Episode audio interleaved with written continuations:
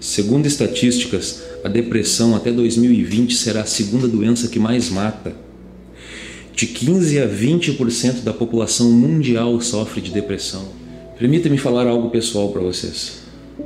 Cerca de um ano, um ano e meio atrás, eu fui diagnosticado com depressão pelos médicos. Eu, sendo pastor, veja, estou expondo algo pessoal para vocês. Os médicos falaram que eu teria que tomar antidepressivos. Eram tantos problemas, problemas com a igreja, é, tive a perda do meu pai, que foi meu melhor amigo, e eram tantos problemas que eu já não sabia mais o que fazer. Eu, eu tomei a decisão de não tomar os remédios, eu não tomei antidepressivos. Primeiro, porque é, não que seja errado, veja que eu não, não, não creio que seja errado tomar antidepressivos.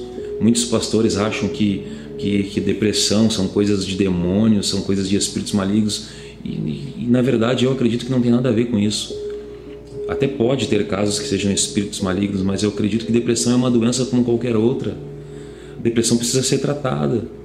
Então é possível sim tomar remédio. Eu conheço pessoas que tomam remédios e é extremamente natural. É, eu, no meu caso específico, eu decidi não tomar remédio porque eu achei, né, eu entendi em Deus que se eu tomasse, é, aquilo, aquilo, poderia passar para os meus filhos. Eu, eu, eu, eu decidi não tomar remédio. Eu entendi e busquei auxílio na Bíblia e é o que eu quero te aconselhar nesse momento. A Bíblia diz, inclusive, em, em Romanos 8, que existe um remédio que ele é acima de todos os remédios. Qual o remédio certo para a depressão? Se pudesse te dar a fórmula agora, preste bem atenção no que eu vou falar. Preste bem atenção no que eu vou falar, isso pode mudar a sua vida. Qual o remédio certo para a depressão? Existe um remédio? Claro que existe. Esse remédio mudou a minha vida. Siga o raciocínio comigo. No Antigo Testamento, da Bíblia Sagrada, a manifestação paterna de Deus, criadora de Deus, foi invocada, foi manifesta aos homens. No Novo Testamento, a manifestação redentora em Cristo Jesus, a filiação de Deus, foi manifesta aos homens. Após a ascensão de Cristo, é, veio a manifestação consoladora, o Espírito Santo do Senhor Veja que interessante que os apóstolos, os apóstolos de Cristo, eles andavam com Cristo. Pega o raciocínio. Eu vou te passar o remédio, eu vou te passar o remédio certo para a depressão. Isso resolveu a minha vida. Os apóstolos eles andavam com Cristo, eles caminhavam com Jesus e traíram Jesus. Você nunca se perguntou como isso, como isso é possível? Como, como Pedro pôde trair Jesus andando com Jesus? Eles caminhavam com Jesus e traíram Jesus. Aí agora, após a ascensão de Cristo, o Espírito Santo é manifesto, o Espírito Santo do Senhor desce. Eles recebem o Espírito Santo no dia de Pentecostes. E o mesmo Pedro que traiu Jesus, agora Pedro nunca mais trai, e agora, e agora o mesmo Pedro que traiu Jesus por medo, agora ele é crucificado de cabeça para baixo, com ousadia, defende Jesus. Como isso é possível? O segredo está na fórmula. Quando você vai ao médico e o médico receita algum remédio para você, adianta você comprar o remédio na farmácia e você chegar, deixar o remédio na sua mesa e o médico prescreve lá, por exemplo, você precisa tomar de 8 em 8 horas. Aí você pega o, você pega o remédio, você deixou na sua mesa e você olha para o remédio, o remédio olha para você e você fica de longe olhando e você não toma, você só deixa de longe, resolve? Sabemos que não. Por quê? Porque o remédio precisa ser ingerido. Pega o raciocínio. O remédio precisa ser ingerido. Ele, os apóstolos eles caminhavam com Jesus, eles andavam com Jesus. Agora, após a ascensão de Cristo e a descida do Espírito Santo, o remédio foi ingerido. O Espírito Santo agora é interno, agora é Deus interno. Deus é dentro do homem. Olha que fantástico. O que passa na sua mente quando eu falo essa, essa expressão, essa frase, Deus dentro do homem? Espírito Santo é Deus habitando dentro do homem, isso é lindo demais. Só na Via Láctea existem cerca de 17 bilhões de planetas do tamanho da Terra. Só Júpiter é 300 vezes maior do que a Terra. Deus, o Espírito Santo está em todos os planetas, em todas as galáxias, e ele consegue se comprimir e habitar dentro do homem. Isso é fantástico. O Espírito Santo do Senhor é o remédio para a depressão. O Espírito Santo do Senhor é a cura para a depressão. é o remédio que pode saciar a tua alma. O Espírito Santo é, é, é a plenitude, é Deus dentro de você, é que pode curar as tuas feridas. É o Espírito Santo que pode te curar, que pode curar o vazio da sua alma. A palavra de Deus nos mostra em 1 Reis 19, a partir do versículo 7, versículo 9, você pode, você pode ler inclusive na sua casa, uma passagem tão linda. Um homem cheio de coragem, cheio de ousadia, que acabara de matar cerca de 450 profetas de Baal. E aí a palavra nos mostra que ele foge e se esconde numa caverna com medo de uma mulher. Ora, você é inteligente. Será que realmente ele estava com medo de uma mulher e estava se escondendo com medo de uma mulher? Eu acredito que não. O que, que Elias estava com medo? Quando a Bíblia fala que ele estava se escondendo numa caverna, logo nós podemos mudar a palavra caverna para depressão. Ele se esconde numa caverna, ele se esconde em um estado depressivo. E aí, o Deus Criador dos céus e da terra, que sabe, que conhece, conhece o íntimo da sua alma, ele entrou, Deus entrou, Deus entrou na situação e Deus está entrando na situação agora. Deus está entrando aí no seu lar, onde você está agora assistindo esse vídeo. A Bíblia diz em 1 Reis 19, no versículo 7, que Deus entra em cena e chega lá na caverna onde Elias estava escondido, em estado depressivo, se achando sozinho. Deus perguntou para Elias: O que fazes? O que fazes aí, Elias?